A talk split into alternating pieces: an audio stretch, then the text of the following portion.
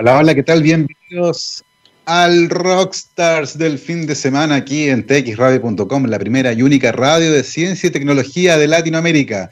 Viernes 30 de octubre. Se nos fue otro mes. Mañana es Halloween. El martes son las elecciones en Estados Unidos. Eso está, pero uff, de miedo, igual que este fin de semana.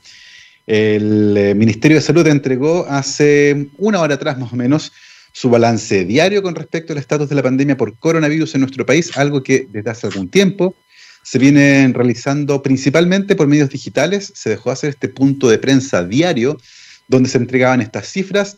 El día de hoy se informan de 1.529 nuevos casos de coronavirus confirmados por examen de PCR. De esos, 535 son asintomáticos. O sea, casi un tercio de los casos desde hace bastante tiempo que estamos detectando son asintomáticos, que son probablemente los más importantes de detectar, porque son personas que se sienten bien, que tienen el virus en la garganta y que están haciendo su vida normal porque no tienen síntomas. Muy importante es detectarlos a tiempo a ellos, ¿cierto? Y evidentemente también tratar de cortar la cadena de contagio a través de la notificación de los contactos cercanos. Eso lleva el total del país a 508.571 casos, de estos hay 9.176 activos. Hemos caído bastante con respecto a lo que teníamos hace dos o tres meses atrás, con entre 15 y 17 mil casos activos. Y lamentablemente el día de hoy también se informó de la inscripción de 40 casos de personas que murieron en las últimas 24 horas producto de esta enfermedad. Así comenzamos nuestro programa, bien informados como siempre de lo que está ocurriendo en nuestro país, en el mundo, en Europa, los casos van subiendo, esto viene para largo parece. Y nada, nosotros seguimos con nuestras conversaciones, por supuesto, de ciencia, de tecnología, de divulgación científica y en día viernes de Panoramas Entretenidos. Y vamos a conversar con un amigo de la casa, Daniel Bubinich, el coordinador general del Museo Interactivo Las Condes. Muy Las Condes, así lo encuentran en redes sociales.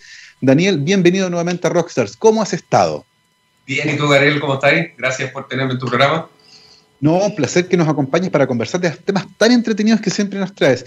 Afortunadamente por acá bastante bien, bastante encerrados todavía. La verdad es que nosotros somos muy cuidadosos, salimos muy poquitito, siempre con nuestras mascarillas eh, tratando de mantener eh, distancia física y esas cosas. Eh, exactamente, el uso de mascarilla, que es probablemente lo más importante durante la pandemia, transmisión por aerosoles, gotitas pequeñas, parece que por ahí va la cosa de los contagios.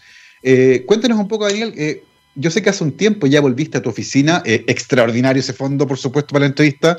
No, este el profesor Picarte me, tomé un poquito, le como él está encerrado en pandemia en este minuto, me tomé la, la libertad de estar desde aquí maravilloso porque es un display espectacular. Eh, tú ya llevas un tiempo yendo a, tu oficina. Cuéntanos un poco cómo has visto el panorama en general eh, y qué, qué, es lo que a ustedes ahí al menos los ha tenido ocupados en el último tiempo desde que están retomando sus actividades, no normales, pero ya al menos en, terreno, en su, en su ubicación regular. Uf, es una pregunta bastante grande. El en realidad nosotros, o sea, desde, que empezamos a volver, nosotros, nosotros ya no, o sea, inclusive desde antes de volver, yo lo que es el, la oficina es que ya cuando, cuando las condes y, bueno, las comunas donde residen los trabajadores pasan a fase 2 y podemos trabajar los días de semana, con un horario muy reducido, con unos protocolos eh, sanitarios bastante...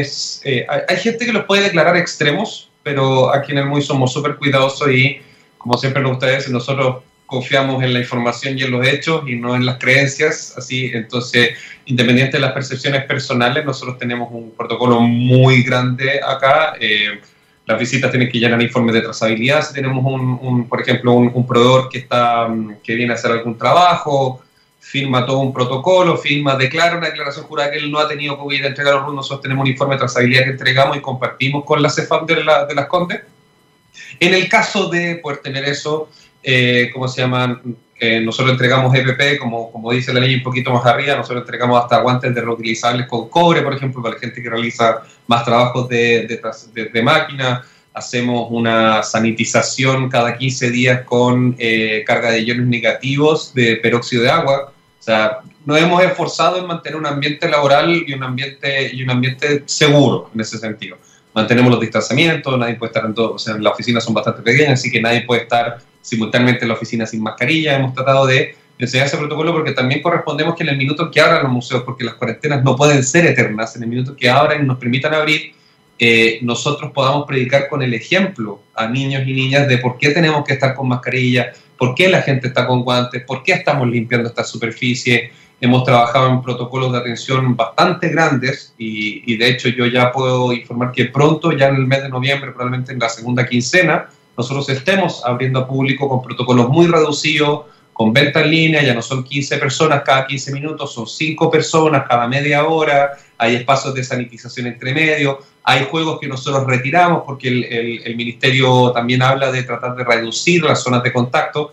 Es súper complejo para museos como nosotros o como el MIN que nos digan reduzcan las zonas de contacto porque como, ok, mi recorrido dura 30 minutos, entonces hemos generado unos protocolos bastante eh, grandes y exagerados, porque mejor que eso sobre a que fa falte, dice el dicho chileno, y estamos preparados para recibir desde lo que es desde los baños hasta el museo mismo y el recorrido, pero siempre practicando desde, eh, o sea, predicando desde la práctica, desde esto. Eh, un tótem audiovisual, nuestras pantallas de afuera van a estar mostrando los protocolos del MUI, antes de entrar tienes que hacer esto, tienes que mantenerte con esto, porque también nosotros entendemos que, eh, que nuestro miedo y a, a, toda la comunidad le decimos que vamos a estar preparados también, que van a llegar papás muy agotados con sus niños, van a llegar papás que vienen con niños encerrados hace mucho tiempo y de repente van a descansar un poco en los monitores para que ponte la mascarilla, esas cosas. Estamos preparados, si bien no podemos tener mucho contacto con los niños, pero estamos trabajando mucho para, para poder hacer la visita al MUN lo más...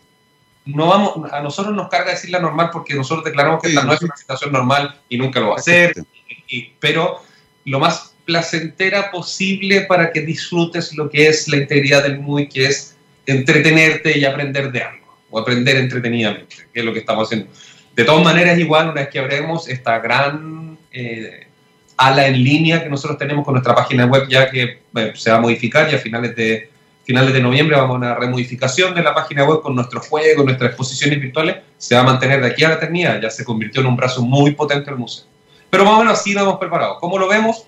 No te voy a decir mucho, uno ve lo que sucede en los restaurantes y ahí uno tiene claro. apreciaciones más personales de si eso no es seguro o si es sanitario pero nosotros esperamos tener una comunidad participativa de la visita al museo que, que sea más, o sea, que, que, nos acompañe ante el proceso, porque es algo súper duro que nos ataca a todos, porque si no, bueno, museos como nosotros no podemos funcionar durante pandemia por la superficie de contacto. Entonces, entender esto que el cuidado pasa por todos, pasa por el cuidado personal y pasa por cuidar al otro, eh, yo creo que es lo más importante que tenemos que hacer nosotros. Y Daniel, qué interesante la noticia que nos cuentas de que el museo va a abrir probablemente durante la segunda quincena de noviembre, parece espectacular porque ahora, a diferencia de hace seis meses atrás, entendemos bastante bien cuáles son los mecanismos más relevantes de transmisión de la enfermedad. Eh, y probablemente el uso de mascarillas eh, y la ventilación de los espacios que son cerrados, por ejemplo, eh, parecen fundamentales. Y en ese sentido, y lo conversamos hace un par de semanas atrás con un par de médicos, eh, el análisis de riesgo va a ser fundamental en este paso, porque ciertamente hay actividades que son más riesgosas que otras. Eh, ir a encerrarse a un bar de karaoke, es tremendamente riesgoso. Pero uh -huh. un paseo por un museo con mascarilla no parece una actividad riesgosa y por otra parte te permite descansar la cabeza, o sea, va a tener un impacto súper positivo. Eh, particularmente, tú lo dijiste, los niños llevan encerrados un montón de tiempo y ciertamente van a venir con mucho entusiasmo. Eh, por otra parte, eh, tiene que haber también modificaciones. Tú dijiste, tenemos que sacar algunas cosas, eh, la visita tiene que durar poco, hay que dejar espacio entre medio. en ese sentido, ¿Cómo, ¿Cómo, están ustedes en, su estado de ánimo, por ejemplo, esperando esta reapertura y poder recibir de nuevo a los visitantes ahí, en el museo? Bueno, nosotros partimos completamente contrarios. En el minuto en que empezamos a discutir una apertura, nosotros empezamos a diseñar los protocolos de una posible apertura, no con fecha, no prontamente, sino que empecemos a pensar para estar listos cuando nos digan que podemos empezar no solamente el MUI, sino que todos los, todos los museos de la Corporación Cultural de las Condes desde mayo estamos depurando y trabajando los protocolos, viendo el decreto 591, viendo el decreto museográfico del Ministerio de la Cultura, viendo lo que dice la Ceremi, viendo lo que pasa en las Condes, eh, analizando cuándo es un buen tiempo para poder abrir independiente de lo que diga, es como cómo están yendo los contagios, qué es lo que está sucediendo propiamente en la comuna de las Condes, eh, cuáles son los riesgos. El, el, análisis de riesgo más profundo que tenemos nosotros es la cantidad de personas que vendrían al museo que utilizan el transporte público. Esa sería la beta, porque el que viene caminando desde su casa, bueno, felicidades y está bien. Eh, también nosotros tenemos protocolos para grupos de mayor cantidad de personas, pero que sean todas personas que pernocten con una declaración de jurado, o sea, que básicamente sean padre y niños, pero el papá, o sea, el papá que viene en vez de tener cuatro, tiene seis niños, bueno, pernoctan todos en el mismo espacio, por ende se puede permitir. Pero partimos con la idea de que nadie iba a venir, porque ¿quién quiere venir a encerrarse en un momento pandémico, en un espacio tan encerrado y compartiendo probablemente con alguien que no conozco? Pero a medida que vimos, fuimos viendo el comportamiento de cómo fue esta explosión de los restaurantes, ahora lo que está pasando en Vitacura, que pasaron a fase 4, la, la desesperación de tener un momento, aunque sea ir a plantarse un mall a, y no digamos, ok, esta sociedad chilena es un poco más consumista en lo común, pero muchas veces es ir a pasear a un lado. Es, no quiero estar en mi casa, ya estoy chato de estar en mi casa. Entonces, en esa línea empezamos a ver que es muy probable que mucha gente venga con sus niños, que los estudiantes están encerrados, no han tenido sus salidas pedagógicas. Entonces, el, MUI quiere presentarse como ese espacio, pero siempre respetando absolutamente todo. Para nosotros, el uso de la mascarilla, eh, yo estoy encerrado en mi pieza en este minuto, nosotros tenemos los aire acondicionados, nunca los bajamos de 20 grados, como dice la descripción de Sereni. Nunca estoy sin mascarilla en los espacios comunes. Tenemos espacio, inclusive tenemos en el patio, adicionalmente tenemos dos lavamanos portátiles de estos de camping para que se puedan lavar las manos. Al lado de un lavamanos, si tú no quieres lavarte la mano, hay un dispensador de alcohol gel, hay mascarillas. Eso sí que nosotros no vamos a recibir a una persona sin mascarilla. Nosotros no tenemos la capacidad de entregar la mascarilla a la gente. Entonces, si alguien viene sin mascarilla y viene con su entrada, vaya a buscar su mascarilla. Porque es la responsabilidad de todos, bajo el decreto 591 establece que es responsabilidad de todos los ciudadanos tener una mascarilla puesta. Entonces, estamos tratando también de, eh, a través de la práctica y dentro del recorrido, enseñar un poco de lo que es vivir en esta pandemia y que también, tal como lo dijo el director de la OMS hace cuatro o cinco semanas cuando empezó a hablar de que las cuarentenas no eran tan eficaces porque las cuarentenas son para no colapsar el, el, sistema hospitalario, pero para el tema del no contagio es una verdad porque paralizan, muchos, paralizan muchas cosas eh, entendemos que el museo también nosotros podemos decir, puedes tener un recorrido interactivo, puedes venir, puedes pasarlo bien, pero hay que seguir un montón de reglas, tienes que darte tiempo, hay cosas que antes nos tomaban 5 minutos, que nos van a tomar 20, lo vas a pasar bien igual, pero, pero no te vas a exponer. Entonces, hemos estado con mucho cuidado e inclusive ya estamos analizando nuevas formas tecnológicas de sanitización, desde eh, las luces ultravioleta de un proveedor holandés que están declaradas con el código, o sea, que están con el certificado del Instituto de Salud Pública de que bajo las dos horas de exposición sanitizan todos los espacios y estamos viendo eso para poder recuperar, por ejemplo, en un cajón de sanitización lo que son los lentes 3D pasivos para que podamos tener, primeramente.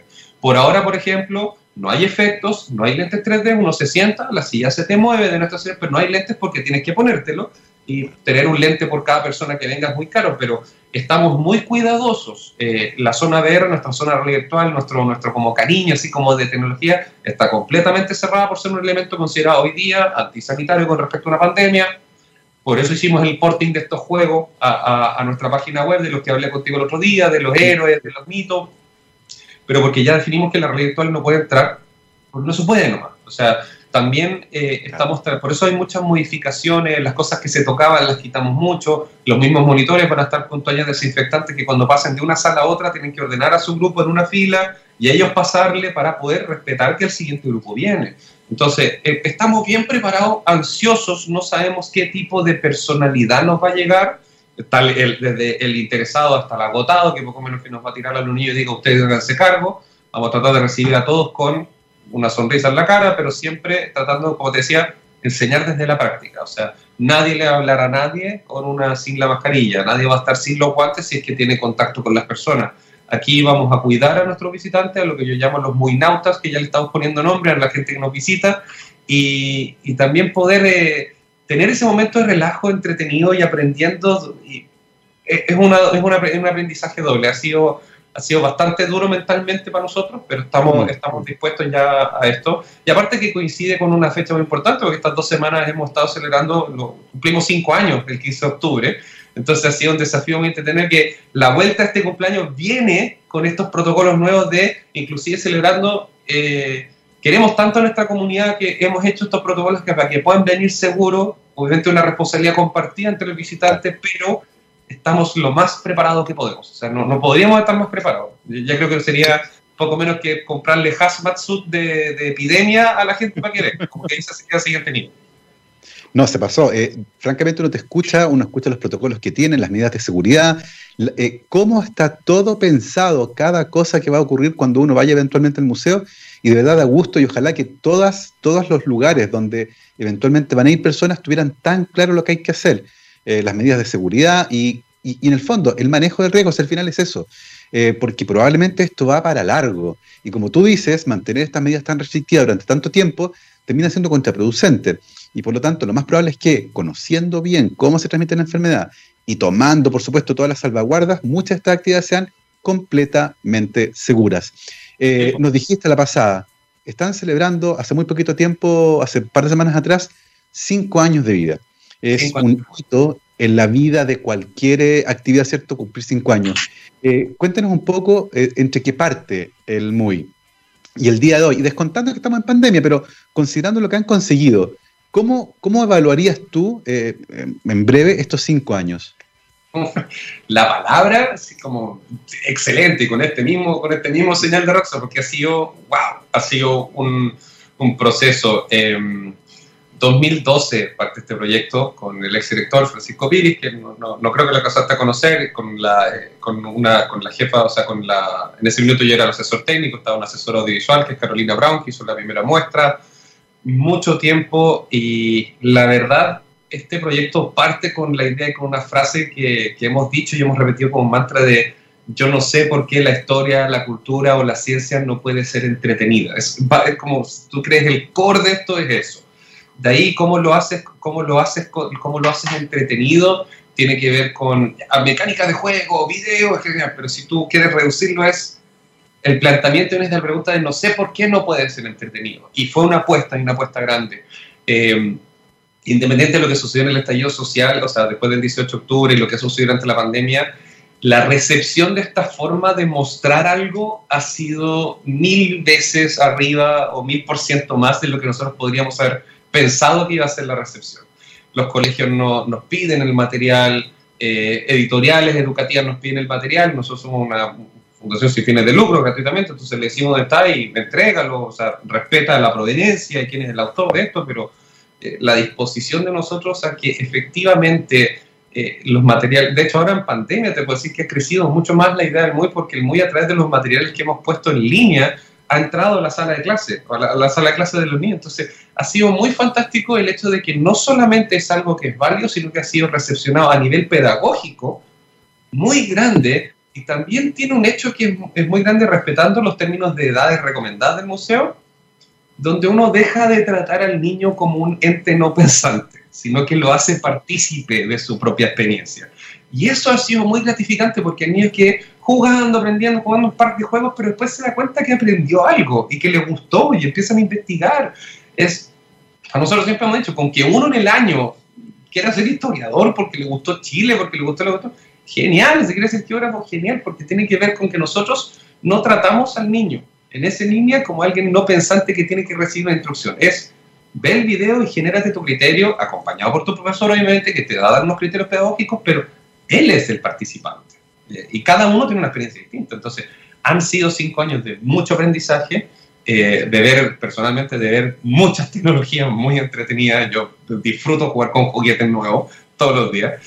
Eh, pero ha sido muy gratificante, ha sido uno de los proyectos más importantes de mi vida a nivel personal y yo creo que eh, se crea eh, un, precedente en realidad de que esto se puede hacer y es, es portable, es modificable. A mí me gustaría que hubiera uno de estos museos en cada región del país, pues muy entretenido. Es tremendamente interesante, los felicitamos por supuesto de TX Radio, a todos quienes trabajan en el Museo Interactivo Las Condes, es por estos cinco años de vida, por este proyecto tan bonito que como tú dices, eh, permite a las niñas y a los niños ser partícipes y co-corresponsables de su propio proceso educativo, descubriendo muchas veces sin darse cuenta eh, lo entretenido que es eh, la historia y conocer y descubrir su propio país a través de las exposiciones que ustedes han ido montando.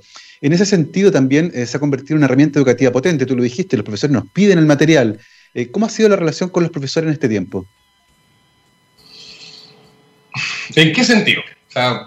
en, el sentido de partir, porque inicialmente muchos de estos proyectos eh, generan al principio algo de no lo conozco muy bien, no, lo sé, pero una vez que lo conoces, dice acá hay una mina de oro. Y se establece una, relación casi de amistad, eh, y, de, y no solo de amistad, de decir, sabes que aquí tengo un socio, alguien que se puede convertir en un partner dentro de la sala de clase. ¿Cómo se va dando esa relación? ¿Se reconoce al museo como un socio dentro de la sala en el proceso educativo? De a poco, cinco años inclusive, para no, no decirle un poco a la gente que cinco años no tenía, cinco años le había un museo igual es, un, es poco, ¿no? o sea, cuando uno mira que está el precolombino, que otro museo privado, el Museo de Historia Natural, el MAC Bellas son museos que ya tienen tanto años, una data y una relación muy larga a través de distintas instituciones, a través de distintas universidades. Ahora, lo nuevo también genera... Eh, genera una curiosidad, así como. Así como la persona nueva que entra a la fiesta, independiente del género, pero tiene, genera una conversación. Ahora, nosotros siempre hemos estado dispuestos a ser socios, pero pasa lo que tú dices. Generalmente no lo conozco, voy a ver qué sucede, pero después los profesores que vienen me dicen, yo no lo conocía, nosotros nos acercamos y decimos, bueno, pero tú sabías que si tú quieres planificar una visita, nosotros a los profesores de ese colegio le entregamos lo que se llama una visita pedagógica, que es una visita completamente gratuita, donde ellos pueden ver el museo y están acompañados por la encargada de extensión y educación del museo, donde le explica el cruce curricular de cada sala. O sea, nosotros le entregamos un librato, como, tome, aquí está. Entonces, porque nosotros no nos consideramos una entidad educativa, nosotros nos consideramos una entidad de apoyo educativo. Porque también tú puedes venir al museo sin ninguna institución educativa y pasarlo bien igual. O sea, tiene, tiene esa línea. Entonces, eh, nosotros tenemos de trabajo, se conoce poco, pero es porque eh, también hay que ser un poco con el mea culpa, donde durante un par de años, o sea, durante el 2017, o sea, final del 2017, principios del 2018, igual un, un descanso en los laureles comunicacionales, por así decirlo, donde dejamos, porque ya se nos estaban llenando todos los cupos en la mañana, entonces consideramos que el muy ya estaba conocido, ya estábamos así. Y en realidad, no, hay muy poca gente que nos conoce todavía. Yo creo que todavía estamos en el rango de dos de cada cinco, probablemente sería el porcentaje actual de que sabe que es el MUI. A mí personalmente me sucede hace desde que soy director del MUI hace un año y desde que soy jefe de operaciones hace más de tres años, que me pasa que muy muchas veces tengo que explicar dónde trabajo. Hay mucha gente que no conoce el MUI. Eh, me ha pasado pocas veces que me dicen, ay, sí, lo conozco, y generalmente lo conocen porque la hija o el hijo fue. Eso ya es gratificante. Pero a medida que más ha ido pasando el tiempo, más hemos trabajado esa idea de ser un socio, de que, y esta dimensión en línea nos da una posibilidad más profunda de, mira, si tú no puedes venir al museo, aquí está, utilízalo, mételo a la sala de clase, aquí está el cruce curricular, estos son documentos de apoyo, o inclusive ven al museo, pero si quieres preparar para el museo, en vez de la visita, adicionalmente puedes ir introduciendo estos pedazos de videos que tenemos o, esta, o estas actividades dentro de tu sala de clase. Estamos, estamos analizando cómo generar aplicaciones de, de celular con, con QR para poder generar actividades dentro de la sala de clase. Entonces, hay todo un tema que se está dando muy grande hoy día con los profesores. Eh, ¿Cómo se llama? Hace poco hemos logrado una, una no, una alianza, no, o sea, no, estamos hablando de un, acuerdo colaborativo, pero una alianza promocional con Santillana, eh, donde ellos van a promocionar nuestro contenido, o sea, les disponibilizamos para que, eh, respetando la proveniencia y la autoría, ellos puedan entregarle en, su, en su sistema cerrado para los profesores acceso a, a, los videos que están actualmente del MUI y algunos materiales pedagógicos que son propios de nosotros. Pues la idea de nosotros es que nos conozcan, pero aparte es que nos vamos a hacer como Gollum, así como, como guardando el anillo y diciendo, no, esto solamente tiene que ir para acá. No, el, museo, el museo es una, tiene una dimensión mucho más grande hemos entendido la dimensión en línea, por ejemplo, nosotros nos está dando la posibilidad de, de recuperar Roma, nuestra primera exhibición, claro. y ponerla en línea, y que si, si el mundo en línea es tan grande de que para nosotros hemos ganado mucho más visitantes en línea y de lo que todos hemos tenido físico durante el proceso pandémico. Entonces, la pandemia no, no, nos abre los ojos a una fuerza y en un escenario muy terrible, pero nos ha dado una potencia y en este minuto eh, seguimos con nuestro trabajo, vamos a seguir con esta idea de que queremos ser el socio del profesor, ¿no? o del colegio también, pero el socio del profesor, decir, ven, ven acá. Ahora, hay colegios que de repente exageran y dicen, es que no quiero que los niños jueguen este juego, que tienen cosas particulares. Nosotros decimos, no, o sea, el museo se presenta tal cual porque estos son hechos, no son ideas, son sueños, son interpretaciones, son hechos. De hecho, nosotros no entregamos ninguna interpretación. La única interpretación que no hacemos es la interpretación del artista que hizo el dibujo que dibujó un Moai. Esa sería como la, última, la única interpretación. Todo el resto tiene hechos factuales. Eh, trabajamos mucho con asesores. Roma fue con el gran profesor Nicolás Cruz, que es uno de los grandes historiadores de Roma que están en la, en la Universidad Católica, probablemente en Latinoamérica, para decirlo. Chile tuvo un montón de asesores distintos desde, ¿cómo se llama?, desde Pepengoa con respecto a lo que fue la historia del mundo de la, de la nación mapuche, a gente de Codelco por el tema del espacio del cobre, geógrafos de, la Turistel con respecto a lo que es el, turismo y, y, los espacios reservados de naturaleza. O sea, eh, trabajamos siempre para decir, estos son los hechos. Entonces, tratamos de ser y, y, vamos a seguir siendo hasta que, hasta que los profesores reconozcan que aquí no tienen alguien que les va a hacer un recorrido así, sino que tienen un socio, alguien que puede tener, alguien que tiene una facilidad de tener un engagement mucho más grande con su alumno por ser más entretenido, pero como úsame, si soy, no, no, no, utilízanos de esta manera. Y, Pero como te decía, antes teníamos medio cojo esa idea, pero cuando ya la dimensión en línea empezó a tomar fuerza, el hecho de que tú puedes planificar tu visita al museo desde antes, desde antes, entrando en la sala de clase y mostrando estos videos, ya genera una conexión distinta. Claro. Qué tremendamente interesante eso. Eh, cómo generar además comunidad y hacerse conocidos durante este tiempo. Estamos conversando ahora mismo con Daniel Bubinich, el coordinador general del MUI Las Condes, del Museo Interactivo ahí, para que lo conozcan, vayan a ver su página web, vamos a estar hablando justamente acerca de eso, de esta transformación digital que ocurrió durante la pandemia, de cómo les fue con eso, cómo estuvo el tráfico, los comentarios eh, y cómo las personas se involucraron en eso. Ahora mismo vamos a hacer una pequeñísima pausa musical, pero ya volvemos, nos vamos con Iggy Pop, esto se llama Lost for Life, volvemos. 12 con 38, estamos de vuelta aquí en rockstardtxradio.com, científicamente rockera. Estamos conversando con Daniel Budinich, el coordinador general del Museo Interactivo Las Condes, el MUI. Daniel, la última vez que conversamos me contaste que ya estaban listos para pasar parte del museo a digital, eh, considerando que la pandemia, ¿cierto?, requería acciones nuevas, ¿cierto? Había que ser creativo, había que mantener contacto con el público. Cuéntanos cómo resultó eso, cómo estuvo el tráfico, cómo, cómo la gente se conectó con esas actividades, han tenido comentarios, cómo, cómo evaluarías tú esa transformación digital. Mira, aunque, aunque tú no lo creas, em, tenemos esta gracia de casa herrero cuchillo de palo. Vamos, vamos inmediatamente al mea culpa de esto, porque lo que nos pasó en el mundo en línea es que nosotros creíamos entender el mundo en línea, eh, nuestro, nuestro engagement. La cosa típica que uno se para desde lo mismo y dice, no, yo conozco a mi cliente, yo conozco a mi visitante, él quiere esto, y al final él no quiere esto, sino que quiere un hot dog o algo más simple. Em, nosotros estamos pasando, por ejemplo, la mayor cantidad de nuestra, de nuestra policía en Instagram, 4.500, 5.000 seguidores muy activos. Nosotros tenemos un engagement por sobre el 60% dentro de, dentro de nuestra propia red, que es bastante grande. Tenemos, tenemos un fan al cual yo le mando siempre muchos saludos donde esté, que es José Ignacio, que está en cuarto medio aparentemente, pero él desde hace 5 años que nos ama y nos adora y manda fotos y siempre comenta. El primero a colocar el like, así que ya para estos 5 años creo que le voy a pedir un video de, de, salud de cumpleaños. Pero...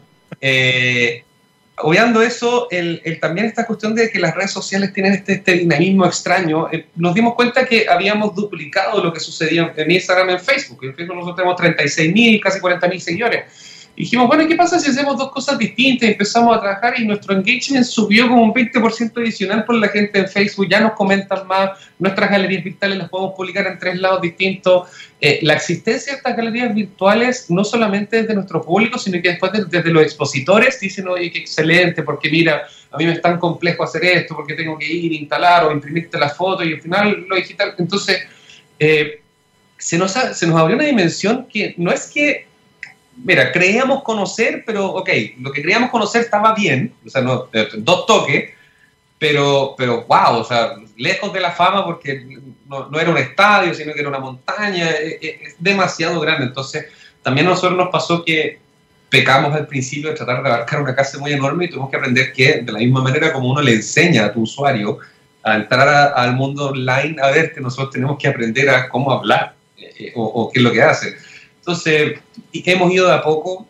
Eh, con los colegios nos va súper bien, como te decía. Es, no terminamos de subir un contenido y nos están pidiendo más, y nos están pidiendo más, y nos están pidiendo más. Y por favor, dale, es que necesito otro video de esta cuestión. Y es como, ok, soy un museo audiovisual, no soy una cineteca. es como que uno tiene que explicarle un poco. Y van a subir más material, y qué pasa con los juegos, y tienen la guía educativa, y cómo pasaron esto, tienen el curso curricular. Entonces, está bien, hay, hay mucho que... Y desde el público particular, toda actividad que hemos hecho ha tenido un sopetón. Eh, hemos tenido dos muy gratas sorpresas. Nuestro, nuestro videotaller que hacemos con la Fundación Basura, que aprovecho de mandarle un gran saludo a la Fundación que ha sido un aliado del museo con respecto a nuestra enseñanza, nuestro segundo discurso de la exposición Aventura por Chile, que tiene que ver con la sustentabilidad y el cuidado de nuestros recursos naturales. Eh, hicimos un taller de cómo armar tu propia vermicompostera con ítems de la casa para vivir en, diseñar para gente que vive en departamento, porque en patio es fácil hacer una compostera, pero en departamento ya es difícil. Y con este, con este lenguaje que Fundación Basura dice que el 50% de la basura que uno produce es basura orgánica que puede convertirse en algo súper útil. Ya lleva un mes arriba, creo que ya supera las 4.000 visitas en los 4.000 play en Facebook, mucho engagement. Eh, tuvimos también un, un, un, taller con respecto a tratamiento mascotas basada en perros con Dog Teacher, con Vicente Celeón, a cual también le mandamos un muy gran saludo que no ya ni dos semanas ya tiene 2.700 visitas y es un, ¿cómo se llama? Es un video de ahora que estamos encerrados al igual que tu mascota, podemos entender qué es lo que le sucede a tu mascota cuando está encerrado en un departamento. y cómo entender lo que hacer, cómo jugar, qué es lo que significa. Entonces, eh, hemos tenido un, no un giro, pero eh, también entendimos que el museo tiene que tener, desde lo que hablamos nosotros, desde el engagement de nuestro discurso con nuestra exposición, pero también entender al usuario, entender qué es lo que le está sucediendo. En un minuto inclusive pensamos y saquemos un video con luz una mascarilla, pero como ya había mucha información, como dice el, viejo dicho, muchas manos matan la guagua, entonces no queríamos meternos ahí, tampoco íbamos a enseñar sobre virus, porque, bueno, si nuestro tema fuera biológico, tuviéramos una muestra del cuerpo humano, probablemente estaríamos enseñando el virus. Pero no tenía mucho que ver, entonces, ¿por dónde nos fuimos? Fue por las necesidades de la gente, eh, por el tema de la basura. La basura fue, por ejemplo, cuando salió la noticia de que como se habían suspendido todas las actividades, los centros de reciclaje no estaban funcionando y la gente de la nada empezó a decirse, bueno, ¿y ahora qué hago con esto? O sea, como que se le empezó a acumular basura. Yo personalmente empecé de comprar la bolsa de basura más pequeña a comprar bolsa de basura más grande porque me carga botar plástico, y, pero no tenía dónde reciclar. Y ahí salieron estas esta charlas. Tengo, yo tengo un gato, probablemente no tengo mayor problema que la gente que tiene un perro, pero también hay un tema de cómo tratar el estrés de las mascotas y que son compañeros. Y aparte que eh, tuve un vivo con Ignacio Garciolaga, que es el director del Winsor, donde hablamos del mascotismo responsable y la gente tuvo un engagement muy grande con nosotros. Entonces, como muy, eh, empezamos a decir, bueno, giremos un poquito y démosle este contenido. Nuestras galerías virtuales han sido muy entretenidas. Eh, eh, hemos tenido exposiciones que hablan mucho del patrimonio tangible e intangible, de cómo del respeto al conocimiento de las cosas, como lo es La Sal de, José Luis Risetti, que habla de los saleros de, cerca de Pichilemu, de, de los, ah, Claro, y que quedan pocos, que son pocos viejos los que quedan y que se han ido muriendo y ya no se hace más sal. Entonces habla del respeto del, del, patrimonio tangible, que es la sal, que año 96 con Fred dijimos que no, que no podía ser utilizada y hoy día parece que una de las cosas más sanas que uno puede utilizar. Entonces tiene por el, o sea, y tenemos ese ítem. Después está, ¿cómo se llama? Con Miguel Sagallo, que es eh, Sayago, perdón. Eh, la profundidad del carbón, que él hizo todo un registro fotográfico del último día de funcionamiento de la mina de Lota y los. De, entonces, también hay, otro mensaje ahí, porque coincidiendo con lo que está sucediendo hoy día en el país, eh, vemos no solamente el patrimonio tangible o tangible, sino que el respeto social que le tenemos a ese patrimonio por la precariedad de vida que tienen estas personas que son patrimonios andantes, porque son los últimos que quedan con este conocimiento. Entonces, hemos tenido una línea muy grande y una editorial clara sobre el conocimiento de las cosas de Chile, que tiene que ver con nuestra exposición, en línea. Eh, antes de eso tuvimos, eh, ¿cómo se llama? Amores Salvajes, que es fotografía de, la, de, ¿cómo se llama? De, nuestro zoológico, pero con una técnica para que no se vieran que estuvieran en, en, en barra, o sea, con, con, las rejas, que salió muy bonito. Antes de eso tuvimos sobre Chile, con Guy que son fotografías aéreas preciosas a más de 10.000 metros de altura, fotografiando Chile. O sea, entonces hay una línea muy eh, hemos mantenido esa línea y yo creo que la vamos a mantener hasta julio hasta julio del otro año. En julio cambiamos la muestra. Todavía no puedo decir qué muestra se viene pero eh, lo diremos acá en TXS recuerden bien esa cuestión pero eh, pero hasta vamos a mantener esta dimensión en línea porque nos permite extender nuestro discurso nos, permite elaborarlo. Y con todo lo que te estoy diciendo, la reacción, inclusive con los videojuegos, los videojuegos en realidad virtual, los mitos y leyendas, ya era desconocido, nuestro, el enganche que tenemos con nuestra comunidad en línea es muy distinto a nuestra comunidad física, que, viene a esperar algo, sino que son más participativos, son, comentan harto, eh, pero curiosamente, eh, curiosamente porque uno siempre lo compara con el mundo físico, nosotros siempre tenemos algún problema con lo físico acá cuando estamos en el mundo. Es que hubo poco tiempo, que no disfruté los juegos, que esta cuestión, es que el otro, pero el mundo en línea han sido, y no es por tirarnos flores, pero han sido puras felicitaciones, porque la gente lo consume y lo pasa muy bien consumiendo. Tenemos, por suerte todavía tenemos ese, ese enganche, eh, ¿cómo se llama? Ese enganche de... Mm, no lo... No sabría cómo explicarte, pero es muy entretenido ese enganche que tenemos en línea. No lo hemos logrado mucho en físico porque en físico tienes el problema de estar con más gente, probablemente. pero además yo creo que muy probablemente tiene que ver con el hecho de poder encontrar espacios nuevos en cuarentena, eh, cuando uno no puede salir y descubrir algo que a lo mejor en persona no lo habían hecho, o, tal vez sí, no lo sé, pero en el fondo eso, agradecer que el museo está pensando en ti, porque en el fondo lo hicieron por ti, porque tú eres el que no puede ir al museo, el museo no te puede recibir, entonces, ¿qué vamos a hacer? Nos vamos a encontrar en otra parte, en el mundo virtual, eh, y por lo tanto vamos a transformar parte de esto para llevártelo, y eso ciertamente se agradece particularmente cuando después de dos o tres semanas encerrados, eh, la rutina se comienza a ser muy pesada. Tú comentaste lo que pasaba con las mascotas, por ejemplo. Qué interesante ese vínculo con socios nuevos eh, que permiten entregar también otros contenidos. Eh, así que mm, da la sensación que va por ahí, ¿cierto? Esto de agradecer, pensaron en nosotros, se dieron el trabajo de transformar esto que ya tenían y lo pasaron al mundo digital. En ese sentido, Daniel, cuéntanos un poco. tú dijiste que han seguido trabajando, les siguen pidiendo cosas. ¿Qué, otras, qué, otras, ¿Qué otras actividades se pueden ir virtualizando, que otros contenidos se pueden ir entregando. Eh, eh, ya nos dijiste que no puedes adelantar la muestra siguiente, ¿cierto? Pero eh, al menos desde el mundo digital, de lo que ya tienen, ¿cómo han ido avanzando en ese sentido? Bueno, sí te puedo decir que el 9 de noviembre, el lunes 9 de noviembre, corrígeme el calendario, me puedo equivocar en la fecha, a las, ¿cómo se llama? Desde las 19 horas se disponibiliza nuestra siguiente exposición virtual que se llama Santiago La Vuelta de la Esquina es un trabajo en conjunto con el Museo Histórico Nacional, con el equipo, con el equipo de, ellos.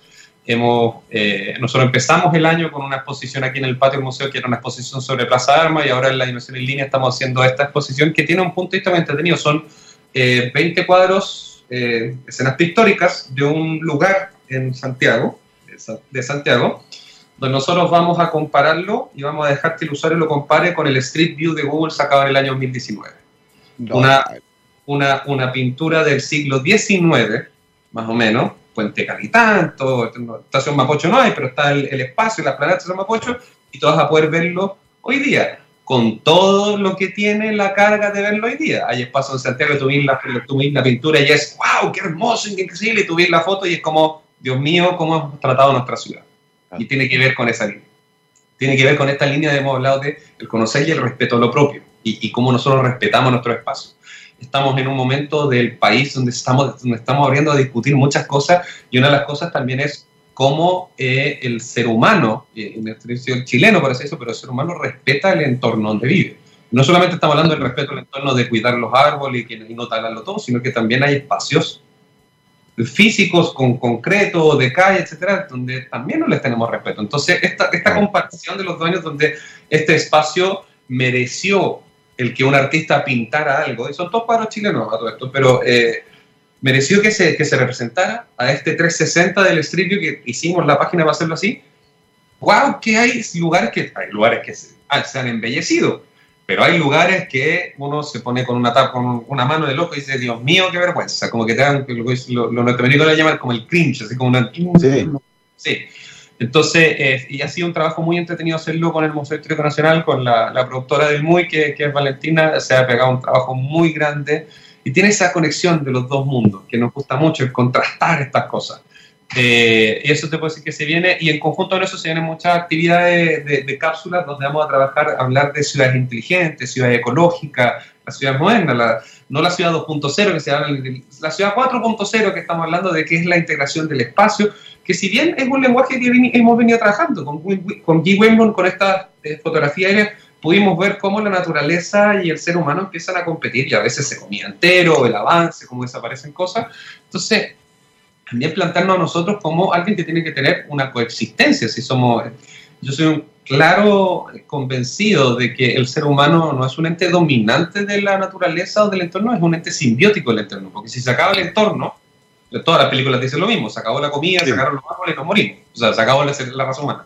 Entonces, en, ese lado viene eso y vamos a terminar con una charla con, con, eh, con Julio Alegría, que es el padre de Silvia Alegría, que es una muy amiga del museo, eh, teniendo una charla en vivo con respecto a ciudades inteligentes, ciudad ecológica, eh, cómo se hace una ciudad verde, qué significa una ciudad verde, porque nadie sabe lo que es una ciudad verde. O sea, probablemente la gente se imagina las ciudades verdes con todo el mundo reciclando, y generalmente no es eso, tiene que ver con cómo, qué tecnología ocupáis en los espacios públicos, los cables soterrados, para que no generen, para que no generen contaminación electrostática también, o sea, hay un montón de cosas que se hacen que uno piensa que no es verde, que es verde, y uno las da por sentado. Entonces, ahí, ahí vamos, eso es lo que se viene, eso es lo que se viene en los próximos dos meses y, y a todo esto a punto, creo que estamos a punto de terminar, pero sí, eh, yo quería dar un, ahora que vamos a abrir el 13 de noviembre, quería hacer un pequeño concurso a la gente que está aquí, que es súper simple.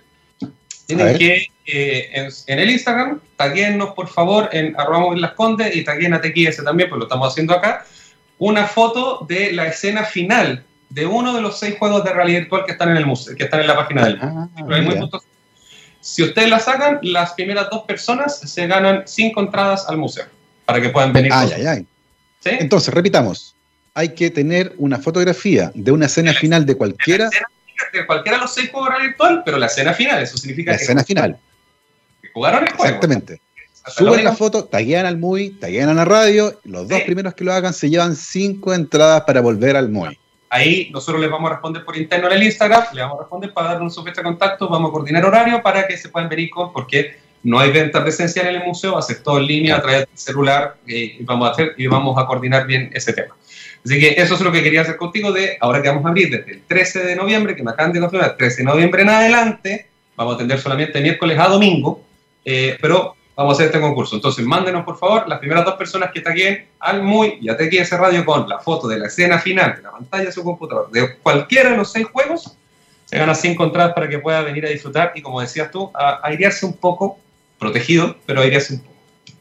Así que ya lo saben, escena final de cualquiera de los seis juegos de realidad virtual, ahí, foto, taguean al MUI, taguean a la radio. Si son los dos primeros, se llevan cinco entradas para la reapertura que ya viene en dos semanas más, ¿cierto?, del Museo Interactivo Las Condes. Felicitaciones por eso, por supuesto. Un gran logro que implicó, y ustedes lo escucharon, un trabajo gigantesco para generar protocolos y planificar las visitas en un entorno que es completamente seguro y que va a permitir lentamente volver a encontrarse con aquellos espacios que tanto echamos de nuevo. Em, yo sé que puede ser un poco una pregunta compleja porque estamos viviéndolo, pero a esta altura imaginamos que como museo ya, ya han ido sacando lecciones con respecto a la pandemia, porque ciertamente no es algo bueno una pandemia, ¿cierto? Eh, pero uno aprende ciertas cosas a veces de esto. Eh, y estoy pensando particularmente en, el desafío que implicó digitalizar varios de los contenidos que uno usualmente consumía en el museo. Desde el punto de vista tuyo, considerando la lógica que tiene, ¿cierto? De la interacción, de estar ahí, ¿cómo, cómo evalúas, eh, no, sé si es el momento de hablar, pero ¿cómo has evaluado al menos esta práctica de tomar elementos que usualmente se hicieron para estar en el museo y llevarlos al mundo digital, que tiene cosas buenas, ¿cierto? Llega más público, pierde un poco la magia estar ahí, pero en el balance, ¿cómo lo visualizas? Súper positivo, porque es que para nosotros es más fácil la digitalización. Nuestros contenidos son de por sí digitales, lo que pasa es que en vez de estar en la pantalla del computador, está en una proyección de 14 metros de largo, pero eh, súper positivo. De, hecho, ha sido tan positivo que eh, módulos interactivos de las exposiciones anteriores ya estamos trabajando para subirlos de nuevo al, mundo en línea, para que la gente los tenga, los profesores los tengan, porque eh, tiene que ver con eso que nosotros decíamos que no éramos, que en realidad lo estábamos siendo. El, el Gollum de, tiene que, no. Ahora, hay una experiencia distinta cuando viene. Sí, es otra experiencia, genial, y no vamos a mostrarte todos los videos, ni, ni, es imposible replicarla. Pero de ahí a no compartir un módulo interactivo que hable de cómo la, la vida de la mujer en Roma, por ejemplo, eh, eh, es, es, distinto. Entonces, va a haber un calendario paulatino donde nosotros vamos a hacer eso, y, pero el, inclusive raya para la suma son muy pocos los puntos negativos. El único punto negativo que se podría dar es no es la misma experiencia, pero es otra experiencia que nosotros podemos transformar para que siga siendo una experiencia muy. Entonces, en ese sentido, nada que decir. Ha sido, ¿por qué no lo hicimos antes? Tiene que ver con esto que hablamos las primeras veces. Digo, no está tan cerca de las cosas y está tan acostumbrado de no necesitar un mundo en línea porque la gente viene. Pero una vez que me quitaron, nos quitaron el espacio físico, ¡wow! Pero existía es como esta típica película donde ve que estaban ocupados, como Futurama, que Bender vivía en el closet, en realidad el resto de las cosas era la, casa. Eh, es lo mismo para nosotros. Nos dimos cuenta que nuestra dimensión más atendida era una dimensión muy pequeña de lo que podría ser el mundo. Y podemos generar comunidad y podemos generar un, montón de cosas distintas. Entonces, eh, en ese sentido, súper positivo. Y vamos a seguir haciéndolo. Eh, esta coexistencia de lo físico con lo en línea, por lo menos para nosotros, llegó para quedarse. Llegó absolutamente para quedarse. Ya está en el ADN del muy y en ese sentido no, no, hay que, no vamos a echar pie para atrás en esto porque ha sido muy, muy, muy gratificante. Formas de incorporar ¿cierto? el aprendizaje que nos entrega la, la pandemia, de las cosas buenas, quedárselas con ellas, por supuesto. Recuerden que el 9, lunes 9, es lunes 9, muy bien ahí, eh, viene mm, esta exposición de estas fotografías, cuadros que fueron pintados en alguna parte, siglo XIX, y cómo se transformó la ciudad de ahí con una foto en 360 da para conversar de todo, de arte, del avance de las ciudades, de cómo, cómo, convivimos y transformamos los espacios. Y eh, confírmame la fecha, viernes 13 abren. Viernes 13 abrimos el museo, abrimos desde las 10.30 el primer recorrido, a las 16 horas es el último recorrido, son recorridos cada media hora, toda la información va a estar en www.muy.cl y en nuestras redes sociales para que puedan comprar. Lo único que les puedo decir es que no va a haber atención de venta de entrada presencial, por lo menos durante el mes de noviembre, tenemos que aprender otro tenemos que dedicarnos a otros, otros protocolos todavía. Eh, y, en realidad el, tema transaccional es más fácil con los guantes, pero hay que enseñarle a un montón de gente un montón de cosas distintas. Entonces, pero eh, página web, los teléfonos van a estar habilitados desde el 13 de noviembre. Antes no, no, no, estamos vendiendo, así que, pero toda, toda consulta, mandarla a info arroba o perderse la página y ahí vamos a tener un, un set de preguntas de qué hacer durante pandemia y la visita al museo. Por supuesto, y si quieren ir, aprovechen que hay concurso. Foto de la escena final de cualquiera de los seis juegos que están interactivos, de, los que están subidos ahí en el sitio. Foto final, taguean al museo, nos taguean a nosotros de TX Radio y pueden participar por dos sets de cinco entradas cada uno para que aprovechen de volver al muy que viene. Felicitaciones por eso, los felicitamos por el trabajo. Sabemos la cantidad gigantesca de cosas, que detalles que hay que preocuparse para poder abrir en las condiciones que ustedes describieron de absoluta seguridad. Daniel, como siempre, un placer conversar contigo. que tengas un lindo viernes y un muy buen fin de semana. Igual, feliz Halloween. Feliz Halloween, pásenlo bien. Muchas gracias a todos los que nos acompañaron, por supuesto, que tengan también todos un muy buen viernes. Saludos a nuestro querido Gabriel que está ahí al otro lado con los botones y que ahora nos deja en manos del All You Need Is Rock, nuestro especial de música, un bandón el día de hoy. The Clash. Nos vamos con The Magnificent Seven. Que estén bien. Chao, chao.